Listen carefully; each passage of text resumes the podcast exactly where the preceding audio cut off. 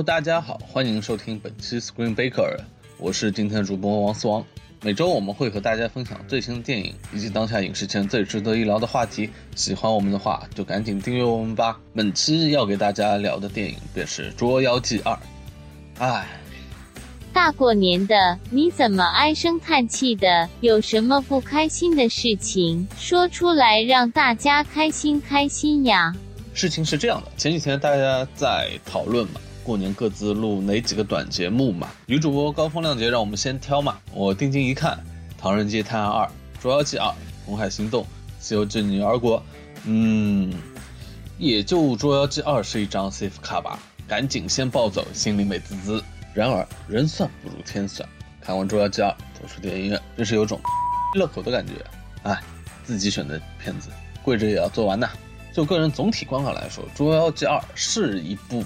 属于新年档的合家欢电影，但是你作为一部续集的话来说，它的完成度还不是很高。先来说说《捉妖记》这个系列的世界观吧。《捉妖记》的世界观是一个人妖共存的世界，人类憎恨着妖怪，把他们赶进了深山老林里。但凡有妖怪闯入了人界，就会遭到天师的抓捕。而如今妖界内乱，新妖王作乱，把老妖王杀了，而老妖后身怀龙胎，为了躲避追杀呢，则闯入了人界。而这个龙胎今后能够颠覆人妖两界，也就是我们的主角胡巴。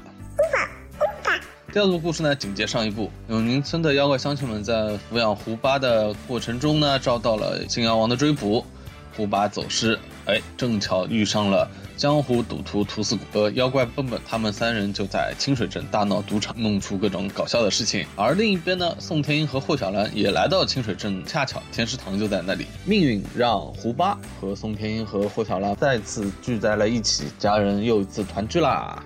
后来发现天师堂的大师兄云清呢，也是新妖王的人，他要把胡巴送往妖界。然后屠四谷、宋天英、霍小兰和云清大打出手，最后拯救了胡巴嘛。嗯。第二部的故事就到这里。先说说《捉妖记二》影片的优点，它的幽默、它的搞笑是新年合家欢电影必备的东西嘛，对吧？无论是新角色梁朝伟的电眼、李宇春的四川话，我要的是这个，不是这些。还有大鹏的幽默搞笑，还是原型角色白百合、井柏然的幽默桥段。就各个人物来看，每个人物都是非常好笑、非常有笑点的。当然，最大的优点还是胡巴这个人物本身嘛，自带婴儿的萌点，这个丑萌的设定呢，讨很多人喜欢。虽然我本身对这个形象比较无感啊，但他还是有非常强大的群众基础的，是吧？只要这个小东西一出镜，那观众自然而然会非常的有反应，对吧？然而呢，话说回来，胡巴是捉妖记最大的一个卖点和优点吧，但也是捉妖记最大的一个桎梏。不要忘了胡巴的设定，他将颠覆人和妖两界。当然，这个婴儿胡巴肯定是做不到第一。这个婴儿状态的胡巴那么受欢迎，捉妖记的主创也不敢急着让他长大嘛。对于一部电影来说，主角。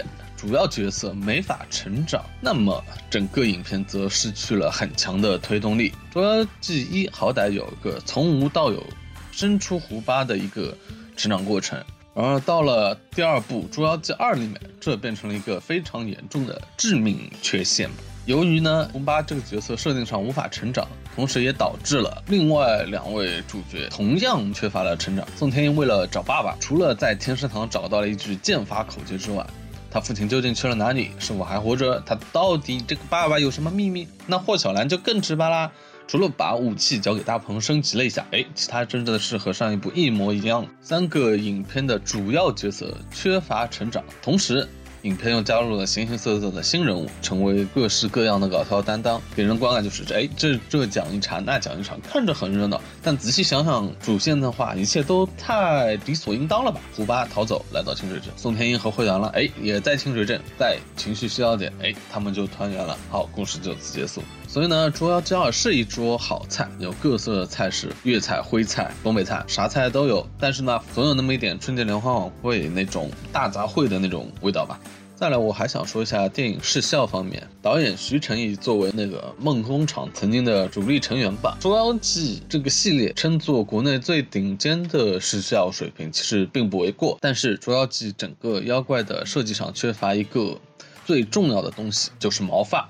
那么这是非常难做，也是非常消耗精力的，也是最能体现特效团队的技术功底的东西，所以呢，就会感觉整个《捉妖记》系列电影里面的妖怪都感觉光溜溜的，像章鱼一样。个人总体感觉不是太喜欢吧。就拿《山海经》里面的怪物来说吧，中国那种传说体系里面的怪物，其实也都是毛茸茸的吧，但是比较难做嘛，对吧？比如新妖王手下那些呃反派，就长得像龙一样，然而呢，也是给人感觉光溜溜的，并没有很强的那种鳞片感，像龙的那种感觉。嗯，比如《圣龙高手》手里面的龙，对吧？都活灵活现的，所以整个系列给我感觉它的特效材质方面，整个妖怪都做的比较的卡通化，与这个故事架构的真实人物之间还是有一定距离的。整体感觉来说，还是有些违和吧。呃，所以呢，不得不说，国内的顶尖的特效水平，其实离国际水准的特效水平还是有很大差距的。光靠一个徐成义，我觉得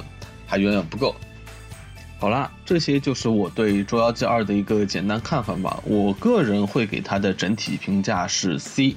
嗯，如果你只是抱着乐呵乐呵的全家欢的心态走进电影院的话，它是能够值回票价的。但是呢，作为一个电影系列，作为一个 IP 的角度来看，《捉妖记二》做的还是有失水准的，甚至还是蛮令人失望的吧。嗯，好了。本期节目就说到这里啦！想要听到更多的节目和电影资讯，请记得一定要订阅我们哦！我是汪思王，我们下期再见啦，拜拜。